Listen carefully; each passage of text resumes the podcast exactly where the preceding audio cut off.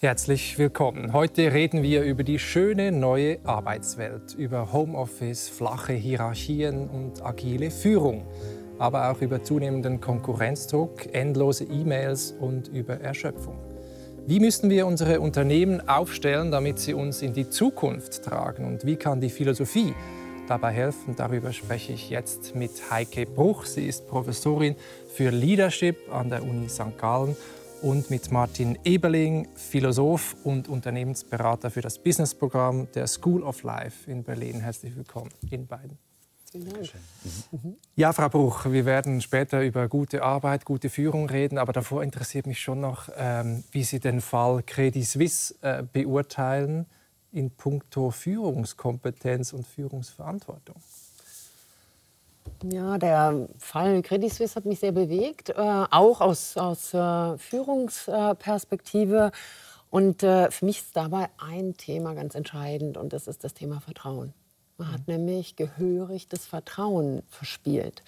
Nicht nur, äh, weil man ähm, teilweise falsche Entscheidungen getroffen hat, sondern insbesondere auch der Umgang äh, der verantwortungsvolle Umgang äh, mit diesen Entscheidungen ähm, hat dazu geführt, dass man das Vertrauen verspielt hat, ähm, extern bei den Kunden genauso wie intern. Also zum Beispiel, dass man weiterhin Boni auszahlt, obwohl man Verluste macht und so, gehört das dazu? Oder dass man jetzt sozusagen in äh, verschwindet und nicht Stellung nimmt, die ah, genau. Ex-Führungsetage? Ja, das Verschwinden und das Einstehen eigentlich mhm. ähm, für diese Fehler und das Erklären des Warum.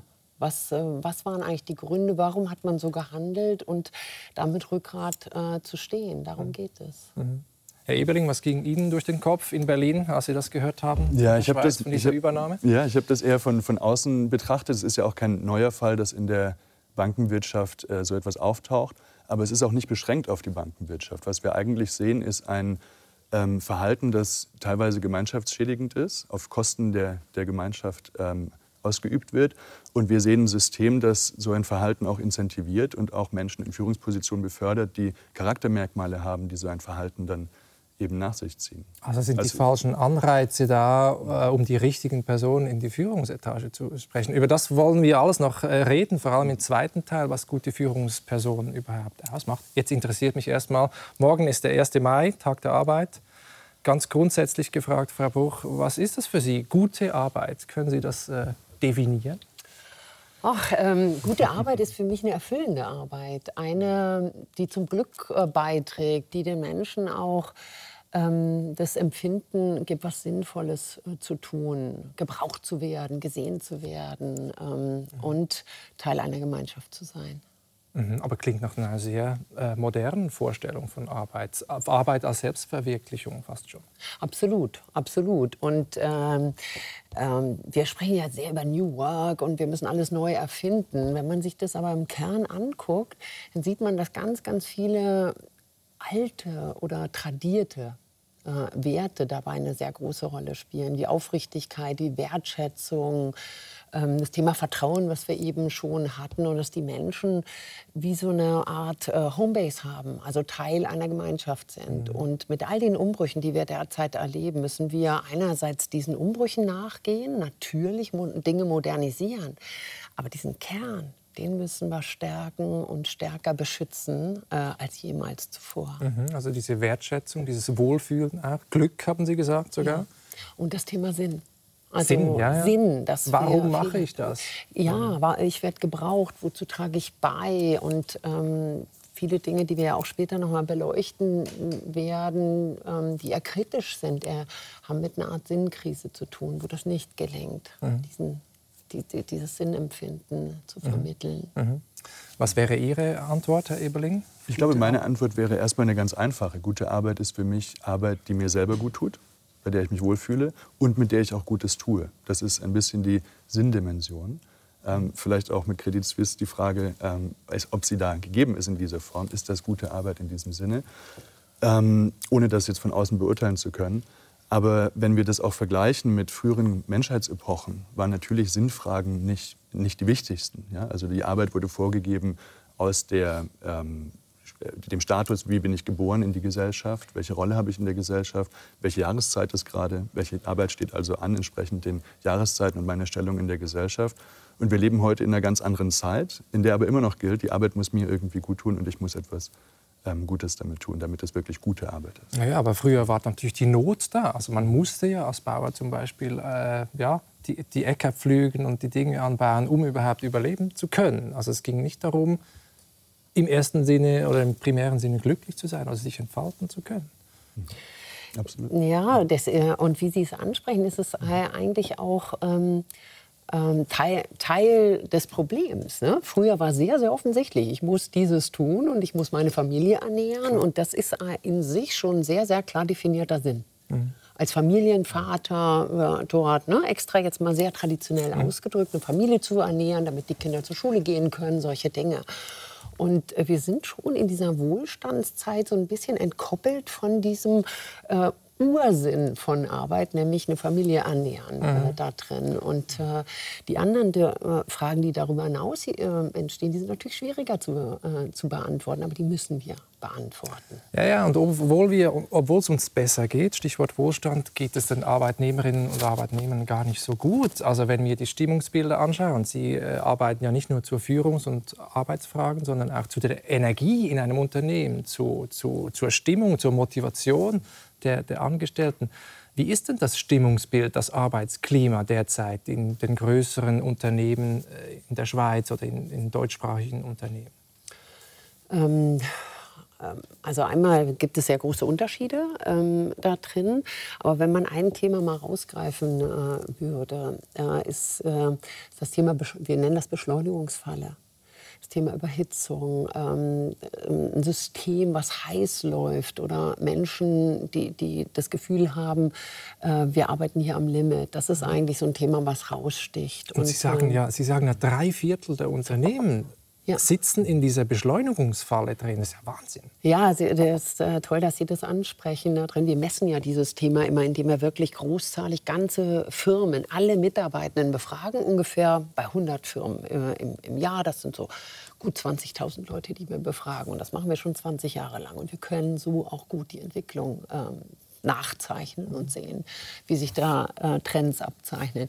Und es waren immer ungefähr 50 Prozent der Unternehmen, die, die bei uns so im Dachraum ne, ähm, in dieser Beschleunigungsfalle waren. Jetzt haben wir 2019 nochmal vor der Pandemie nochmal geguckt, da waren es 57 Prozent. Mhm. Und dann gucken wir weiter in späten Phasen der Pandemie 75 ähm, Prozent der Unternehmen. Mhm. Wo man eine Wahnsinnsbeschleunigung empfindet, das Gefühl, es ist zu schnell, zu viel, ich komme nicht mehr hinterher. Und zwar nicht als Einzelthema, sondern wie so ein Hamster, wo, äh, wo, wo aber eine ganze Firma im Hamsterrad drin ist, was mhm. zu heiß ist. Und mhm. das tut den Menschen nicht gut. Mhm. Das ist nicht eine Arbeit, mhm. was du gesagt hast, ne, Martin. Mhm. Das ist keine Arbeit, die gut tut. Mhm. Äh, und da kann ich auch nicht mit Stressmanagement oder Zeitmanagement oder irgendwas, was mir selber gut tut, ähm, ähm, da kann ich das Problem nicht lösen. Sondern wir müssen wirklich vom System rangehen. Das ist eine Führungsverantwortung. Das ist ein, das ganz, ist ein ganz wichtiger Punkt, ja? weil wir zu oft die Verantwortung auf den Einzelnen dann ablegen. Ne? Also ich ja. muss jetzt quasi Mindset-Veränderung, ich muss jetzt resilient werden, ich muss mich jetzt besser managen können. Achtsamkeitsübungen, Entspannung, genau, Meditation. Die Symptome so, wegatmen, aber der systemische Druck die bleibt Symptome eigentlich wegatmen. da. Genau, der systemische ja. Druck bleibt eigentlich da. Und was wir sehen, sind Symptome von einer viel tieferen Transformation. Also wir sind ja immer noch in dem Prozess, die industrielle Arbeitswelt hinter uns zu lassen und was Neues zu erschaffen. Und was das Neue ist, ist gar nicht klar. Gleichzeitig findet das statt in einem Zeitalter der Beschleunigung, wenn wir den Soziologen Hartmut Rosa da damit reinnehmen und zitieren. Es sind die Unternehmen ja selber in einer Welt, die sich beschleunigt zunehmend. Das heißt, das, das ähm, drückt sich darin auch wieder aus.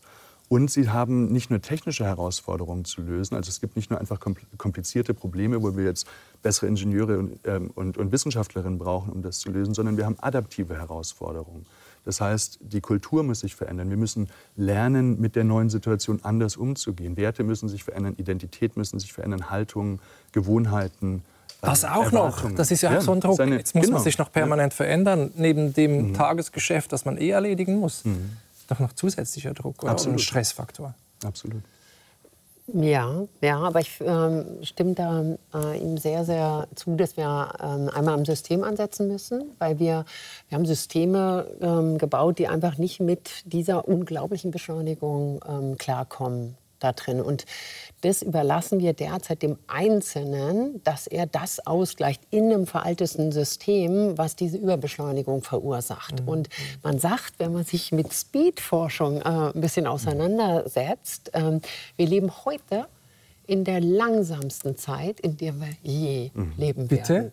Das heißt, es, ist, es geht los. Also wenn wir in die Zukunft schauen. Wenn wir in die Zukunft schauen, genau. genau. Es geht jetzt genau. erst es hat sich los. beschleunigt, mhm. aber es ist nicht so, dass man sagt, okay, das ist eine Phase und danach wird sich das beruhigen, sondern im Gegenteil, wir sind sozusagen mitten in der Beschleunigung, die noch Fahrt aufnimmt. Also aus der Beschleunigung kommen wir nicht raus. Nee. Aber wie kommen wir aus dieser Falle raus? Dass wir das Gefühl haben, wir laufen am Limit und kurz vor einem Burnout stehen, auch als ganze Organisation.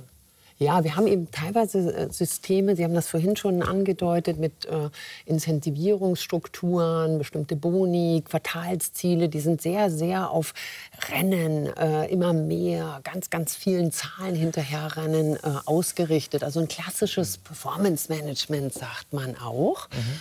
Und das ähm, verstärkt eigentlich das Gefühl von Druck und Beschleunigung mhm. noch. Aber was bleibt uns denn anderes übrig angesichts der, der globalen Konkurrenz, der globalen Beschleunigung. Was heißt denn das System? Also wir leben ja, jedes Unternehmen ja. ist Teil eines extremen ja. Wettbewerbs auch. Das, die machen ja das nicht freiwillig, diesen ganzen Stress, nehme ich an. Nee, das, das, Gefühl, der, das ist ein wichtiger Punkt, dass man sagt, äh, diese Beschleunigung, die ist außer Frage und dass wir äh, mit dieser Beschleunigung umgehen äh, müssen. Das ist auch außer Frage. Aber wir können nicht einfach in dem bestehenden System immer mehr und immer äh, stärkeren Druck machen, sondern wir müssen die Art zu arbeiten verändern. Von einem Arbeiten, wo vielleicht Einzelne mehr so im Silo nebeneinander arbeiten, hin, sagt man, eher zu netzwerkartigem Arbeiten, wo man das bestehende Wissen schnell kombinieren kann, wo man auch selbst organisiert, ähm, guckt, äh, wie, wie, können wir auf, auf Innovation, wie können wir auf bestimmte agile Trends, wie können wir da reagieren. Also ein anderes, selbstgesteuerteres System, mhm. was eher wieder vom Sinn sehr stark ausgeht, dass die Leute verstehen, was ist denn das Problem und dass man dann sehr viel stärker eigenständig guckt, wie kriegen wir Lösungen hin äh, da drin. Also genau. anstatt mit dem alten System immer mehr Druck aufzusetzen. Das ist genau. Ja, also über das werden ja. wir sicher ja. reden. Das ist ganz wichtig. Ja. Also diese neue Arbeitswelt, New Work, Sie haben es gesagt, mehr Flexibilität Flexibilität, äh, flachere Hierarchien, äh, mehr Selbstverantwortung, Selbstorganisation. So. Mhm. Sie, Herr Eberling, ähm, sind ja Philosoph und äh, leiten das Businessprogramm der School of Life in Berlin. Das, dazu muss ich vielleicht was sagen. School of Life das wurde 2008 gegründet vom Philosophen Alain de Botton, auch ein Schweizer.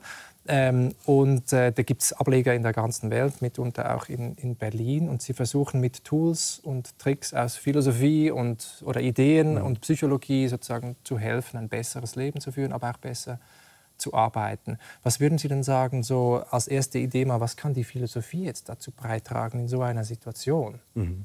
Also erstmal muss ich sagen, dass wir natürlich nicht nur mit der Philosophie arbeiten. Die School of Life wurde von einem Philosophen gegründet, der verstanden hat, ähm, dass die Frage nach dem guten Leben eigentlich auch die Frage nach der Arbeit nach sich zieht und die Kompetenzen, die wir brauchen, um ein gutes Leben zu leben, wir auch heute brauchen, um gut zu arbeiten und auch gut miteinander zu arbeiten, um gemeinsam kreative Probleme für komplexe äh, Lösung, äh, ja.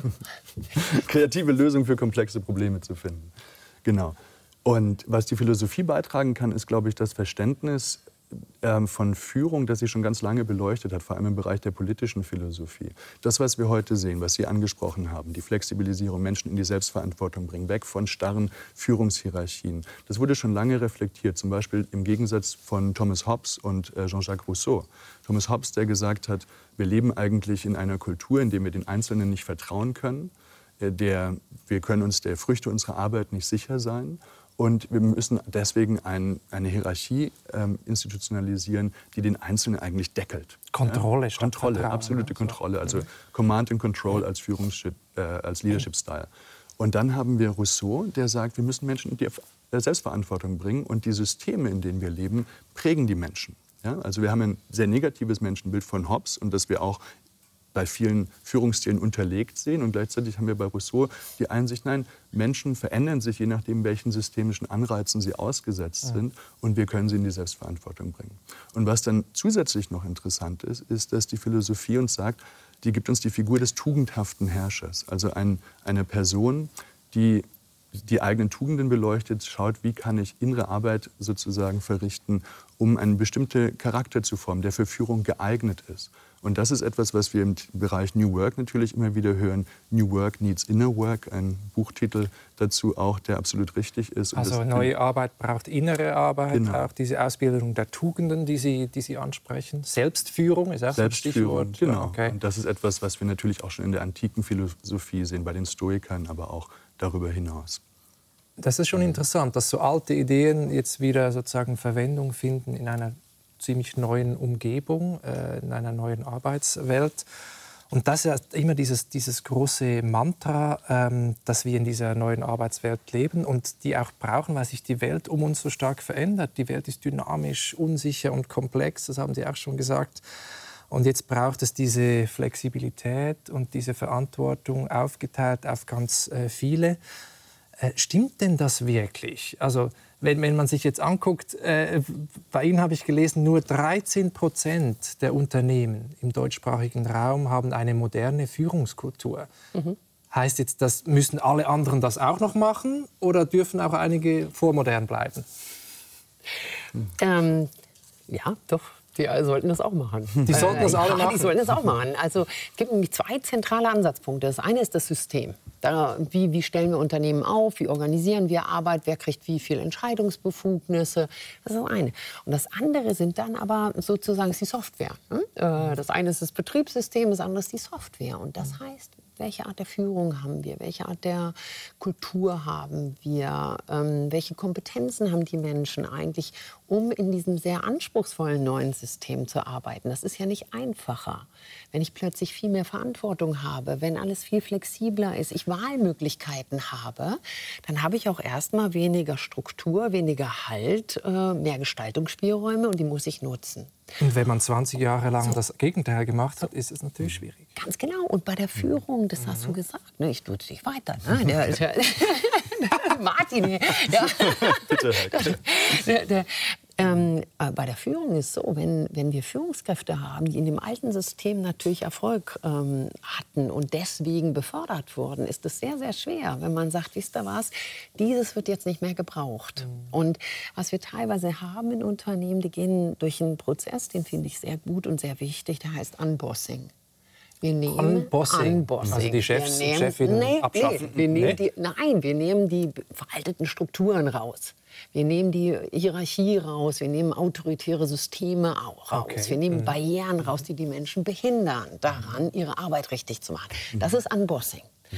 Und viele ähm, machen hier dann Halt die konzentrieren sich auf das Rausnehmen. Dann habe ich alle Werkzeuge, die ich ähm, gelernt habe, alle Strukturen, die mir halten, ja. habe ich erstmal rausgenommen.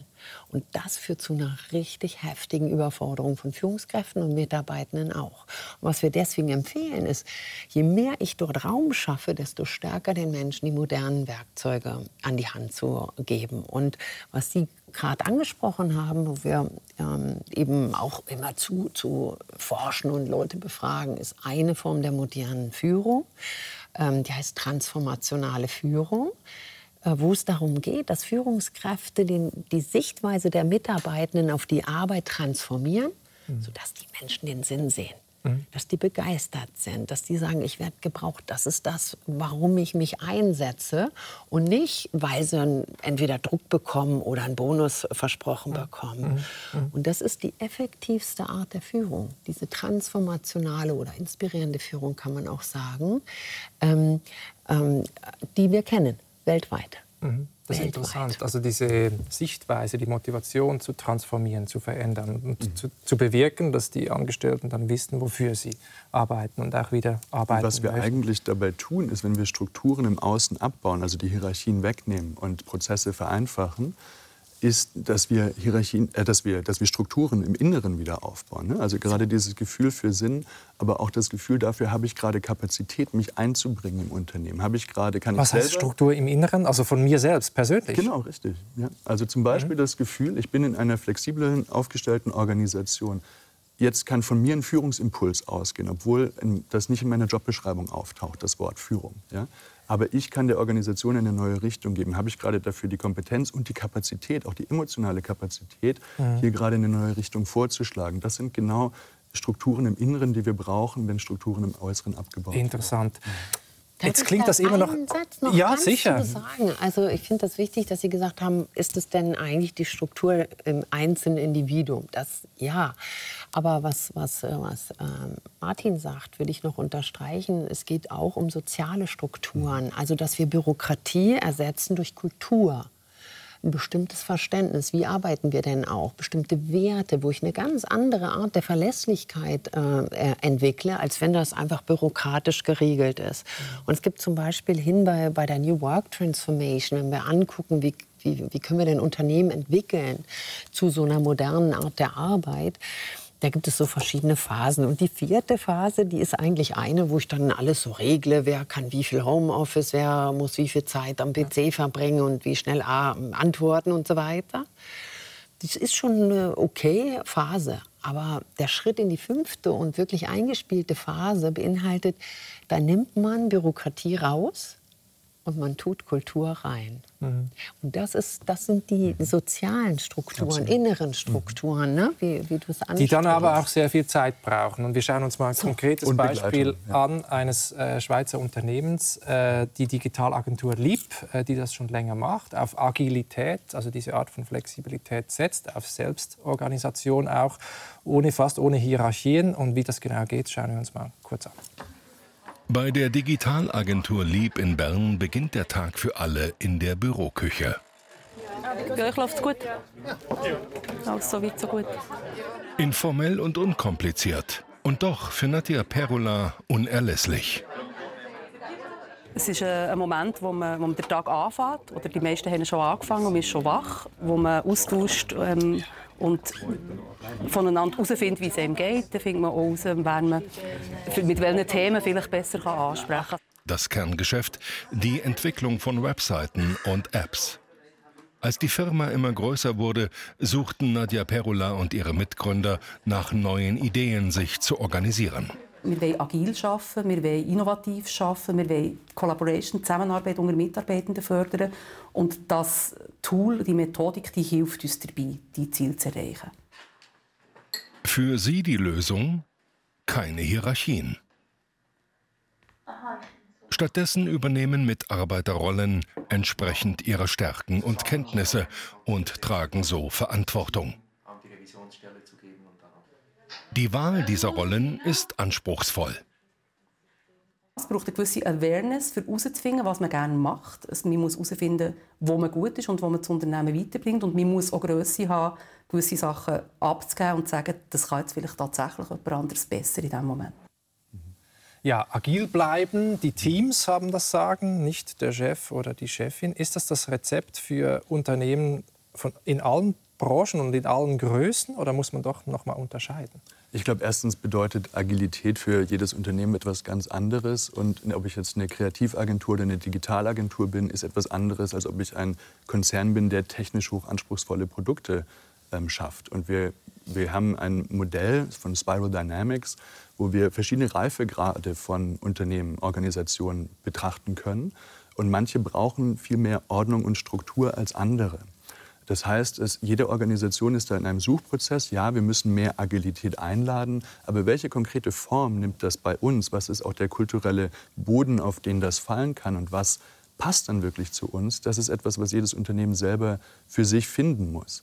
Und wenn wir ein Buch lesen wie uh, The Dawn of Everything zum Beispiel, wo es um die Evolution der Menschheitsgeschichte geht, da sehen wir sehr gut, es gibt keine linearen äh, Entwicklungen, auch in der Frühgeschichte der Menschheit. Und das ist etwas, was sich fortsetzt. Wir sind in einer Suchbewegung. Was kann die Industrialisierung ersetzen als Arbeitskultur, als Struktur? Und da wird es ganz viele ganz spannende Experimente geben. Wichtig ist, dass sich Organisationen auf den Weg machen und diese Experimente auch gehen, weil wenn wir stehen bleiben, das ist das Schlechteste, was mhm. wir tun können. Mhm.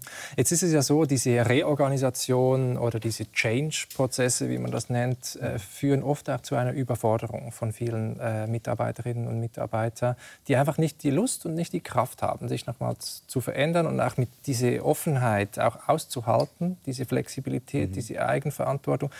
Wie schafft man es denn als Führungskraft, alle mitzunehmen oder muss man überhaupt alle mitnehmen? Hm. Ich finde einen ganz wichtigen äh, Punkt hierbei, wie man diese Veränderung angeht. Also wir haben häufig das Prinzip Rollout. Es wird konzipiert und dann wird es einfach ausgerollt und dann erklärt man das äh, den Menschen. Top-down, von oben herab. So, so ganz bisschen, genau. Und mhm. fast, äh, fast wie ein veraltetes Schüler, Lehrer-Schüler äh, Modell da drin. Gibt es hoffentlich nicht mehr so doll in der Schule, aber dieses, wir wissen, wie es geht und wir erklären euch das nochmal. Mhm.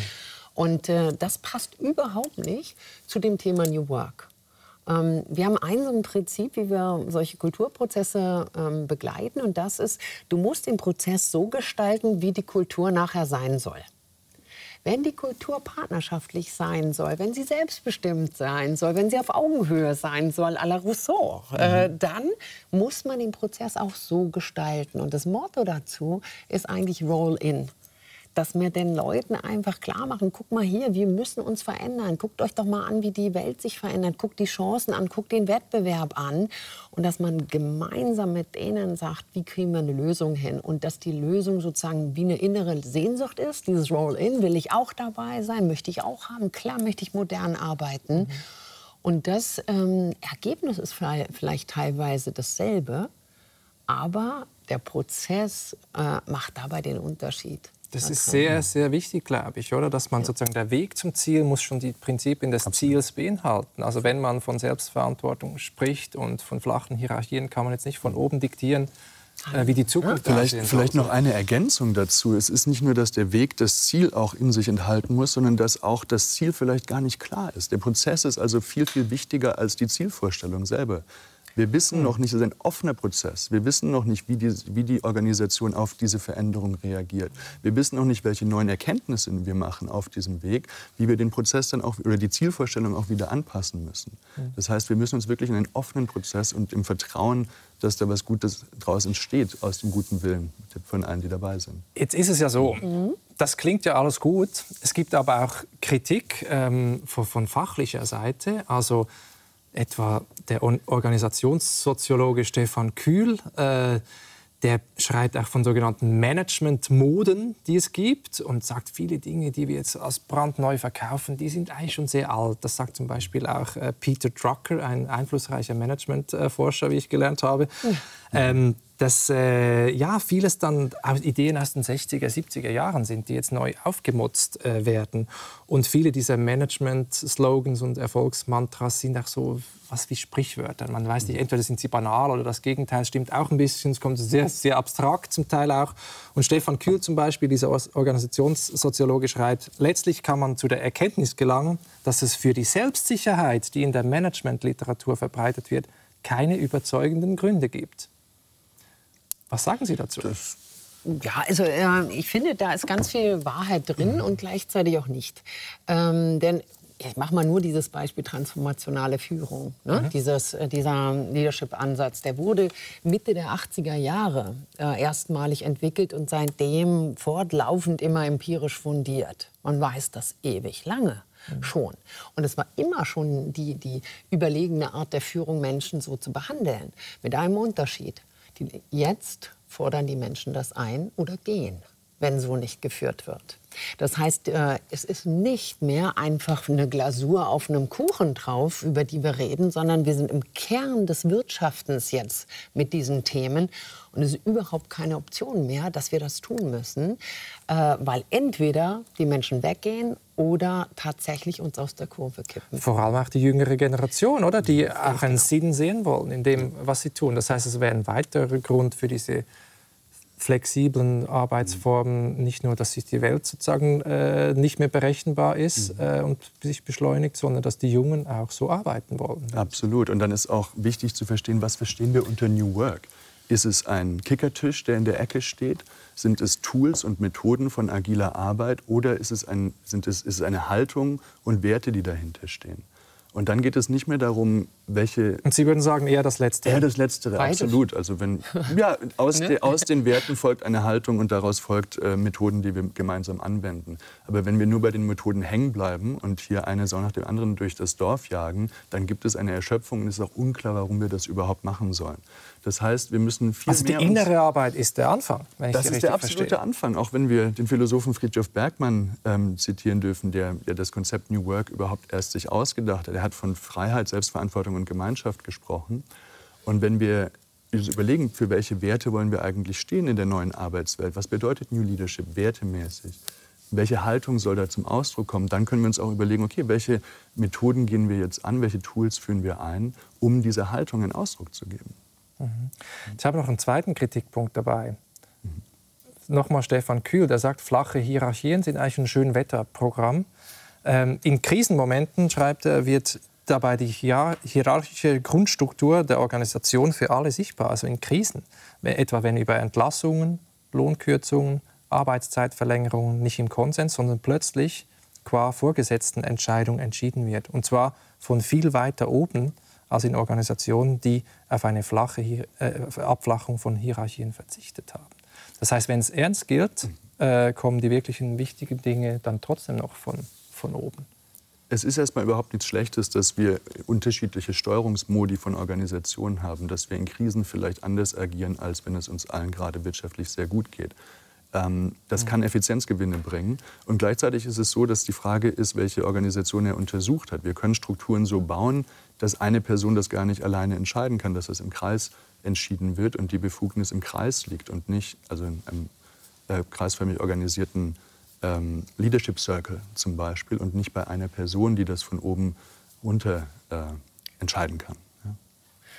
Also ich würde gerne mal ein Missverständnis mhm. ausräumen. Und zwar heißt äh, New Work nicht hierarchiefreies. Arbeiten. Mhm. Hierarchie ist, äh, ist, ein sehr sinnvolles, auch zeitgemäßes äh, Konzept. Und ähm, wir können sehen, wie Unternehmen durch Krisen gehen.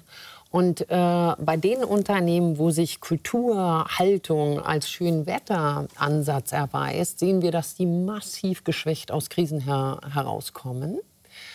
Äh, bei denen, die eben in Krisen zwar hierarchisch äh, arbeiten, aber wertebasiert, sehr transparent, sehr klar das Warum erklären, auch wiederum Krisen gemeinsam mit ihrer Mannschaft stemmen, sehr, sehen wir, dass die gestärkt sind ähm, nach Krisen. Mhm. Wir untersuchen zum Beispiel immer die Faktoren, ähm, die Arbeitgeberattraktivität ausmachen, schon seit Jahren. Und auch da können wir so barometerartig das äh, angucken. Jetzt in dieser äh, Pandemie als erste Krise, die wir ja äh, hatten, ist ein Faktor ganz nach oben geschnellt. Und das ist Vorbildhandeln des obersten Managements. Hm. Und Sie haben vorhin die Generationen angeguckt. Mhm ähm, am allerstärksten von der Gen Z, der Generation Z, von der jüngsten Generation. Die sagt, in unsicheren Zeiten guckt man stärker nach oben. Das ist auch gut. Man hat ja eine, eine, Sehnsucht nach Orientierung.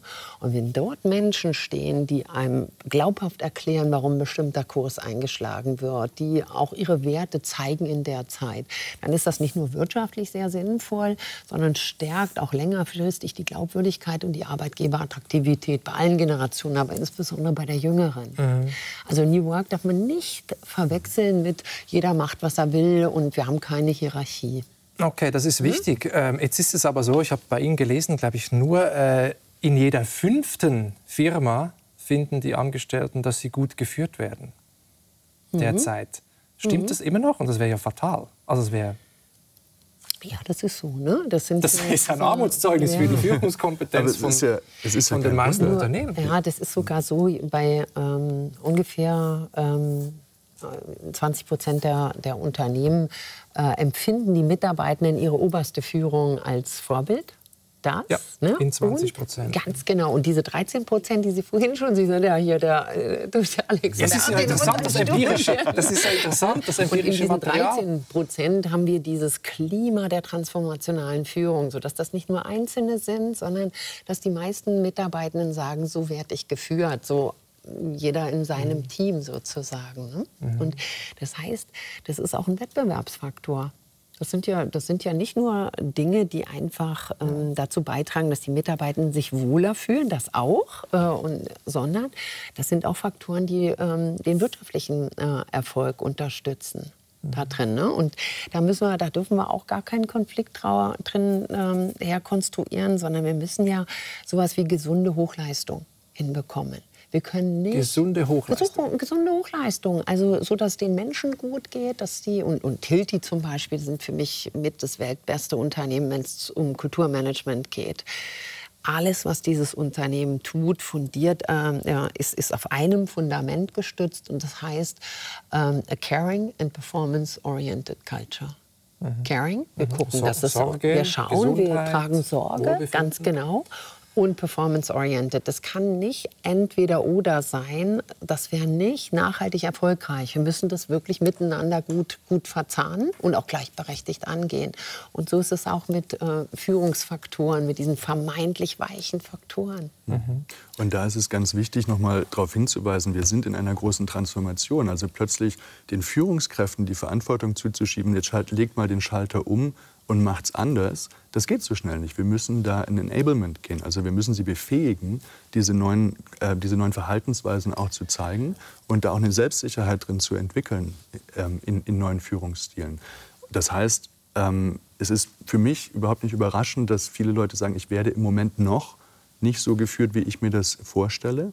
Aber da ist Entwicklung möglich und das ist etwas, wo Unternehmen eben genau hinschauen müssen, wie kann ich unterstützen. Was ist denn für Sie das Ideal einer guten Führungsperson? Geht es da um, um Ermöglichung, um, ums Dienen, um Coaching oder wie würden Sie das zusammenfassen? Ja, ich glaube, man kann Führung im alten Stil vielleicht so verstehen, da geht es um Befehlen, Überwachen, Entscheiden.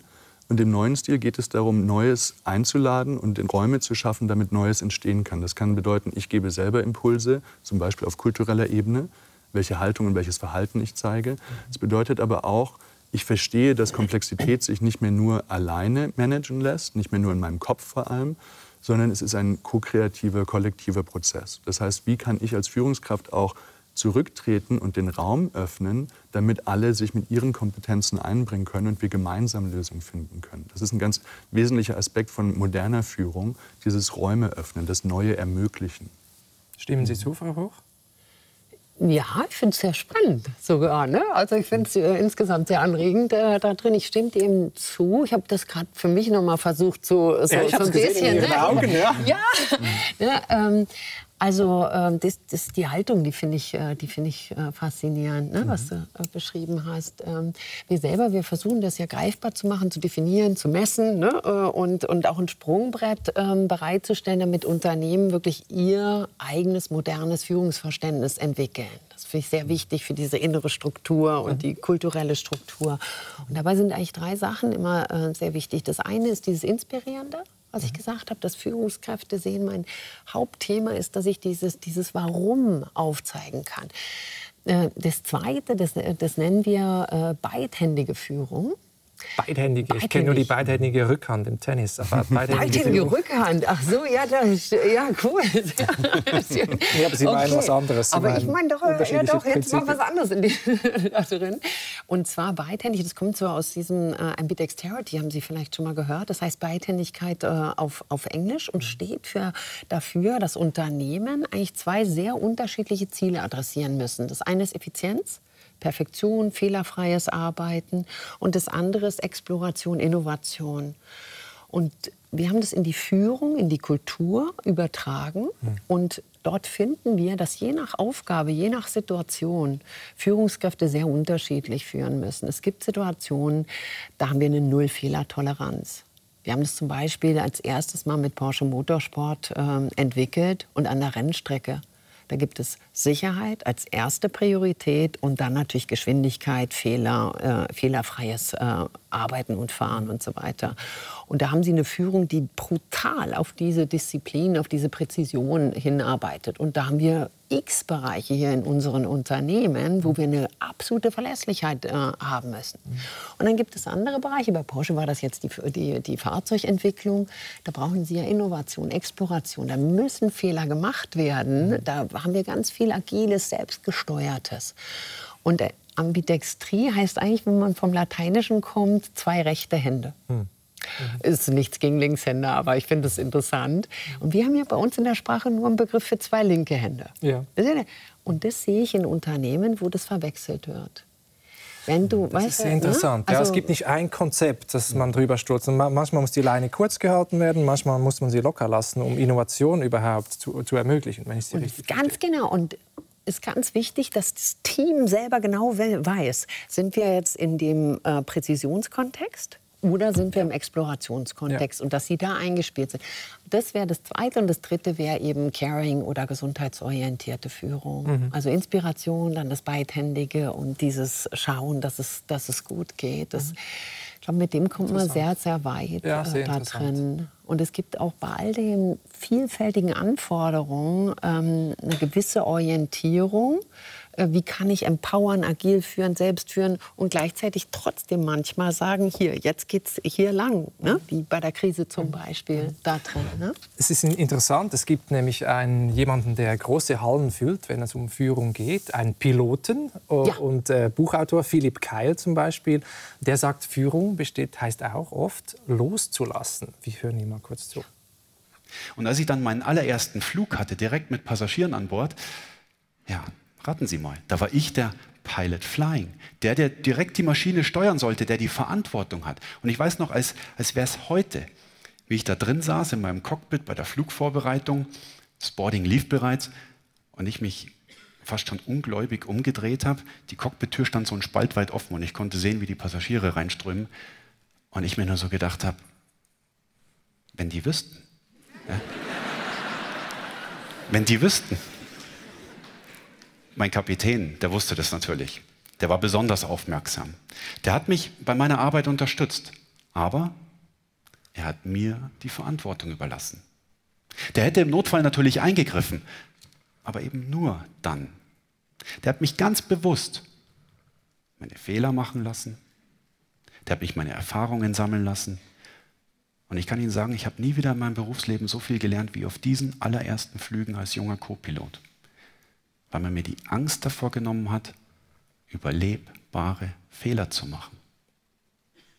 Weil man mir die Angst davor genommen hat, Verantwortung zu übernehmen. Einer guten Führungskraft geht es nicht darum, dass die Menschen ihr vertrauen. Eine gute Führungskraft schafft es, dass die Menschen sich selbst vertrauen. Ja, schöne Sätze, die man erstmal verdauen muss. Äh, kann man das denn lernen? Führung?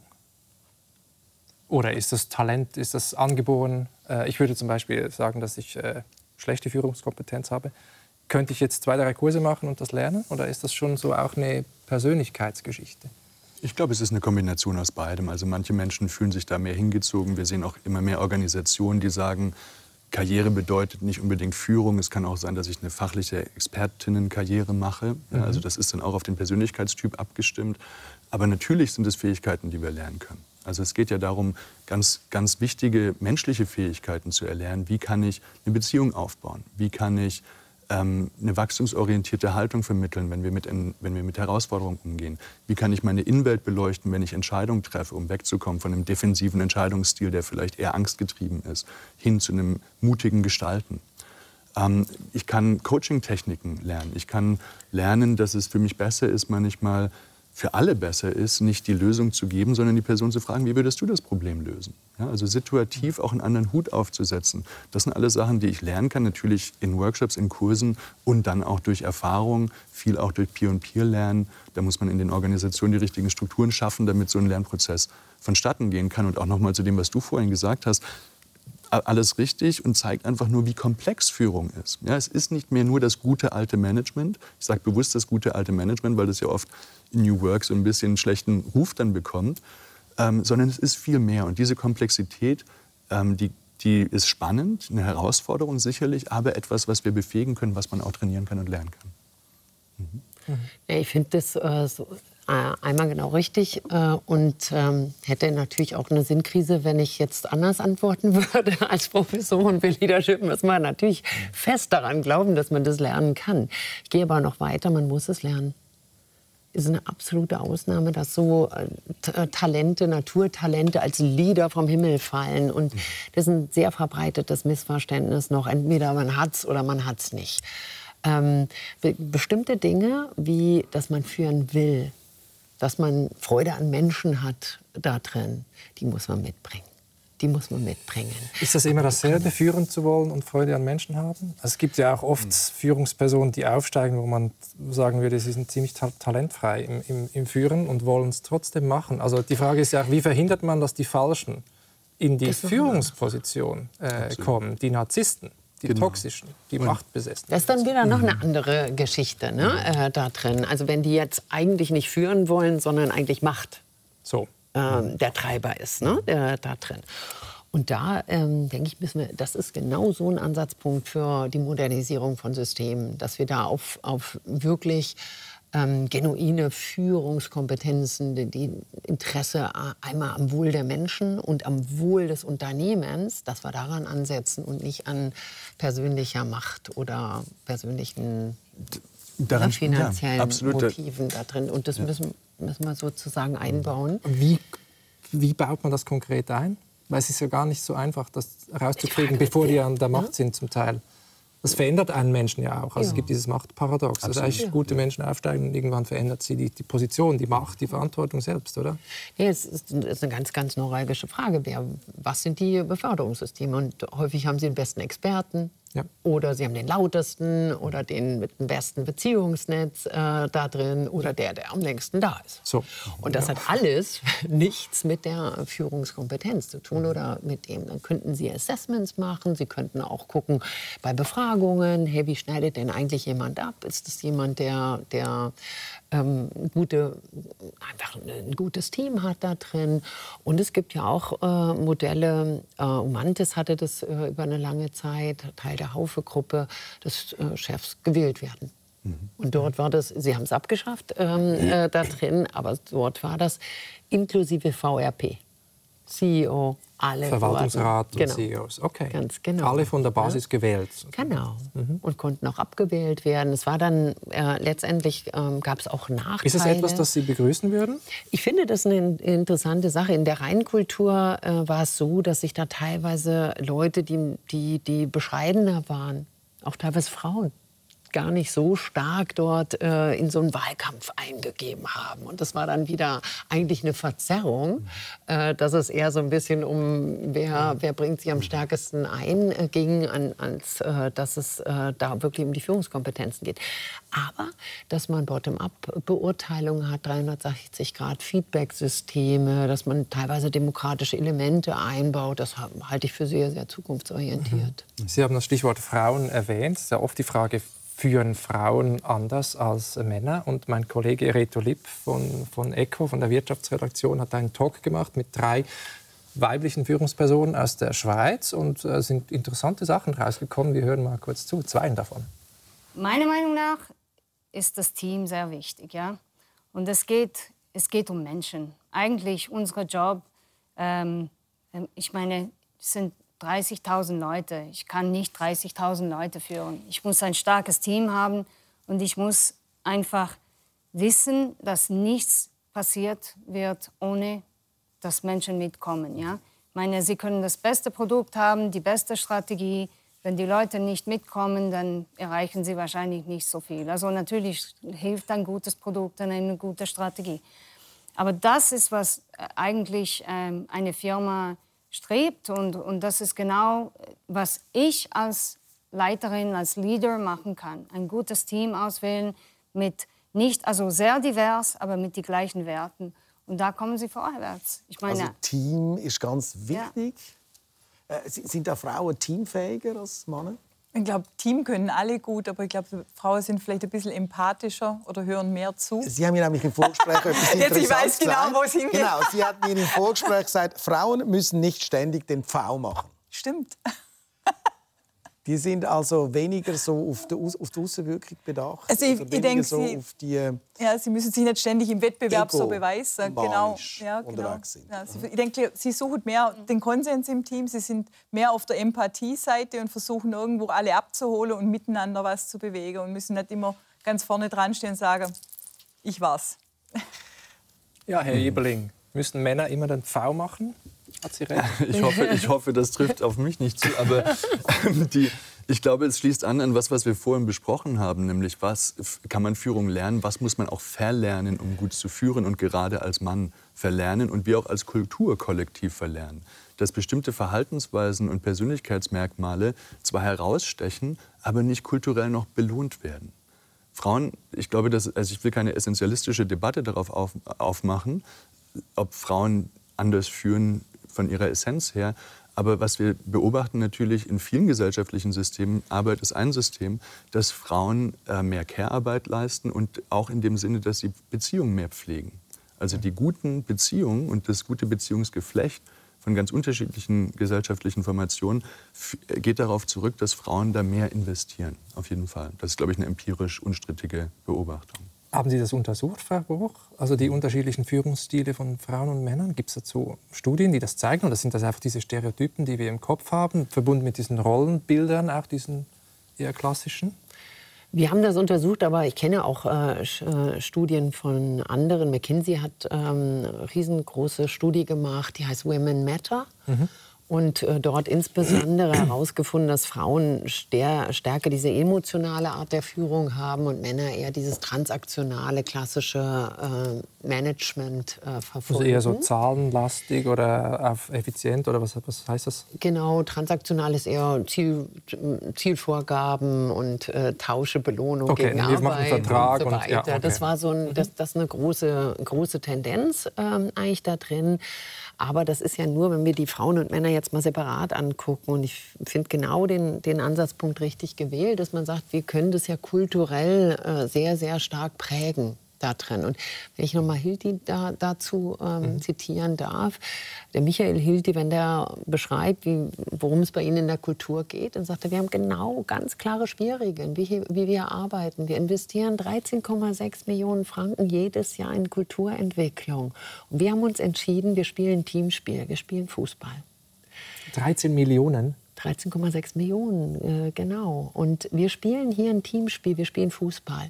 Wenn jetzt einer kommt äh, als Tennisspieler, der kann so gut sein wie Roger Federer. Das ist ein Ego-Spiel. Mhm. Dann sagen wir, hör mal zu, wir spielen hier Fußball, lass mal deinen Schläger zu Hause, zieh dich um und äh, spiel mal mit uns Fußball. Und wer das nicht möchte, der mag vielleicht jemanden finden, der mit ihm Tennis spielt, und aber nicht bei uns. Man braucht gute Teams, ganz, nicht nur gute Leute. Ja, und, und gar, ganz klare Spielregeln. Und Kultur kann nicht ja. einfach nur ein informeller Vorschlag sein, sondern gerade diese, Roger Federer ist ja ein super Tennisspieler und so, diese ähm, besonders erfolgreichen Menschen, ähm, wenn die in der Kultur nicht richtig eingebettet mhm. sind, können die viel kaputt machen da drin. Ja? Jetzt ist ja interessant, also das Geschlecht ist eine, ein Spektrum von Diversity, von Diversität, von Vielfalt. Aber ich meine, das ist ein Riesentrend auch und ein Riesenstichwort und etwas ganz Wichtiges, dass man sozusagen das Team möglichst vielfältig zusammenstellt, was Generationen angeht, was Geschlechter angeht, was vielleicht Milieus angeht, äh, was Hautfarben angeht, Kulturen angeht und so weiter. Äh, ist das einer der wesentlichen Erfolgsfaktoren Vielfalt im Team oder ähm, hat das auch andere Gründe, warum man das derzeit so stark macht? Ich glaube, dazu gibt es unterschiedliche Studien. Da kannst du vielleicht gleich noch mal mehr zu sagen. Ähm, es gibt Studien, die zeigen, dass es dass andere Sachen wie zum Beispiel psychologische Sicherheit wichtig sind. Ja? Also kann ich, fühle ich mich sicher, dass ich einfach aussprechen kann, was gerade in mhm. mir vorgeht. Mhm. Ja? Wenn ich eine Frage habe, du stellst was, du, du sprichst, sprichst hier gerade und ich verstehe nicht, worum es geht. Traue ich mich, eine Frage zu stellen? Fühle ich mich sicher genug, eine Frage zu stellen? Bin ich dadurch lernfähig? Sind wir als Organisation lernfähig? Wenn ich eine Idee habe, traue ich mich, die auszuspucken? Sind wir dadurch innovationsfähig oder bin ich gehemmt? In, in dem, ist der Fluss der Ideen gehemmt? Und Diversität spielt da natürlich mit rein, weil sich viele Menschen die diverse Hintergründe haben, nicht psychologisch sicher fühlen in okay. Organisationen, weil sie sich ausgegrenzt fühlen. Ich bin anders, ich bin nicht so wie der, der Mainstream hier. Und also dafür eine Atmosphäre zu schaffen, ähm, Belonging, also fühle ich mich hier wirklich so, dass ich dazugehöre. Willkommen und eine Vertrauenskultur äh, und nicht dieses Angstklima. Äh, genau. Und vielleicht zahlt die Diversity eher auf das ein. So. Ich, ich denke, das wäre zumindest ein, ein Wirkmechanismus, ähm, der zu Erfolg führt. Natürlich hat Diversität auch den Hintergrund, dass wir erkenntnistheoretische Diversität dann haben. Also unterschiedliche wir haben Perspektiven, unterschiedliche Perspektiven ja. und die müssen ja irgendwie reinkommen. Dafür brauche ich aber psychologische Sicherheit, dass die Menschen, also einfach nur ein, ein, eine äh, diverse Belegschaft zu haben, hilft mir noch nicht, diverse Ideen zu haben. Da brauche ich erstmal eine Kultur, in der die Ideen dann auch wirklich sprudeln können und sich die Menschen trauen, auch zu sprechen und auch den Raum bekommen zu sprechen. Mhm.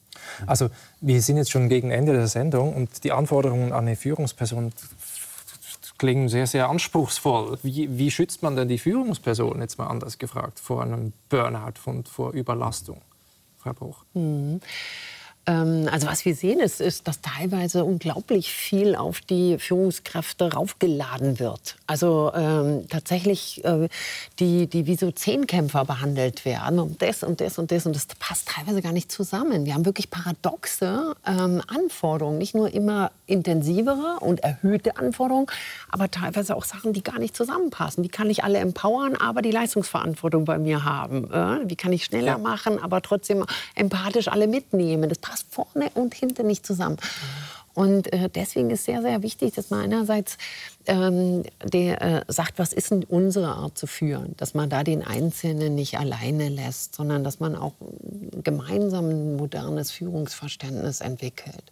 Dass man äh, in die Kompetenzentwicklung äh, dort investiert. Dass man nicht sagt, komm, madel zu und, und arbeite dich irgendwie durch, sondern dass man wirklich da äh, die Leute fit macht. Das heißt, die Weiterbildungen machen, heißt das Weiter, Ja, das kann dann Weiterbildung sein, das können Workshops sein, das kann Coaching sein, ja. das, jede Form von Support und aber auch Austausch untereinander. Mhm. Dass sie dann nicht alleine durchgehen, sondern dass sie das Gefühl haben, ich habe hier ähm, Kollegen, ich bin Teil einer Gruppe und es ist nicht so, dass ich jetzt vielleicht schwach bin, sondern diese Herausforderung, das haben die anderen auch. Und Sie haben vorhin gesagt, kann man das lernen, wo ich gesagt habe, muss man lernen. Dann frage ich häufig bei mir in den, in den Kursen, sag mal, was meint ihr denn eigentlich in technisch orientierten Unternehmen? Wie lange ist die fachliche Qualifizierung, so um Technik und so weiter? Ne? Mhm. Dann haben die immer Ideen und so weiter, dann kommt acht Jahre raus. Ne? wenn ich hier als Techniker im Studium und so weiter. Ich, und wie viel meint ihr bei Führung? Mhm halbes Jetzt. Jahr. Mhm. Drei Tage. Drei Tage, ja. Und das reicht nicht aus. Ja. Äh, diese, und äh, wir müssen wirklich den, den, Menschen dieses Gefühl geben, hey, das ist wichtig, ihr seid auf solidem Fundament und Psychological Safety, diese Sicherheit. Hey, wenn mal was schief geht, ähm, dann sind wir auch als Gemeinschaft da äh, und, und äh, dir wird nicht der Kopf abgerissen. Mhm. Scheitern gehört dazu und Transparenz gehört Kann. dazu. So. Jetzt Sie beide persönlich zum Schluss noch, vielleicht letzte Frage äh, mit kurzer Antwort. Sie selbst führen ja auch Teams, mhm. also Sie in Berlin an der School of Life. Sie haben eine eigene Beratungsfirma und auch an der Uni St. Gallen natürlich ähm, nehmen Sie Führungsaufgaben wahr. Ähm, was ist für Sie das Schwierigste am Thema Führen oder Führungskompetenz? Wo sehen Sie die größte Herausforderung? Für mich persönlich? Ja. Aber da würde ich super gerne mein Team fragen. Die haben bestimmt einiges dazu zu sagen, wo meine Schwierigkeiten liegen. Aber wo empfinden Sie selbst die Schwierigkeiten am größten? Für, ähm, ich glaube, ich habe einen sehr guten Sinn für Orientierung. Ähm, ich komme aber auch als Führungskraft öfter in Überforderung, weil es einfach viel ist.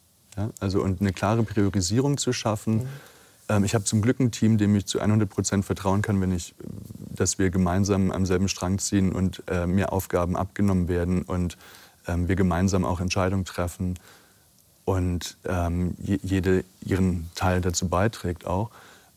Da bin ich sehr erleichtert, aber diese Überforderung, die spüre ich ganz klar. Also die, die ähm, im Sinne von, es ist einfach wahnsinnig viel, auf das man gleichzeitig schauen muss. Und da muss man wirklich ein gutes inneres System haben und ein gutes Team um sich herum haben, ähm, um das leisten zu können. Ja.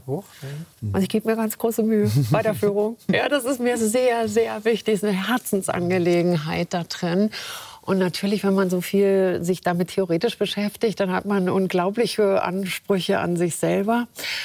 Ich hoffe, ich mache es ganz gut da drin. Es ist mir richtig wichtig. Und ähm, ob ich es immer schaffe, dass ich wirklich jeden Einzelnen äh, in dieser sehr anspruchsvollen Art zu arbeiten mitnehme, ich glaube, manchmal gelingt es mir noch nicht gut genug. Woran arbeiten Sie am, am, am stärksten? Ähm, ja, ich muss mein Tempo immer regulieren. Ne? Äh, dass ich äh, manchmal vielleicht zu schnell ähm, da vorgehen möchte. Mhm. Und äh, mal gucken, ne, passt mhm. das für alle zu schnell und zu viel. Das ist doch gut, das nehme ich mit. Ein bisschen mehr Entschleunigung. Herr Bruch, Herr Eberling, vielen herzlichen Dank für dieses äh, informative Gespräch. Mhm. Vielen Dank, Herr Bussard. Ja.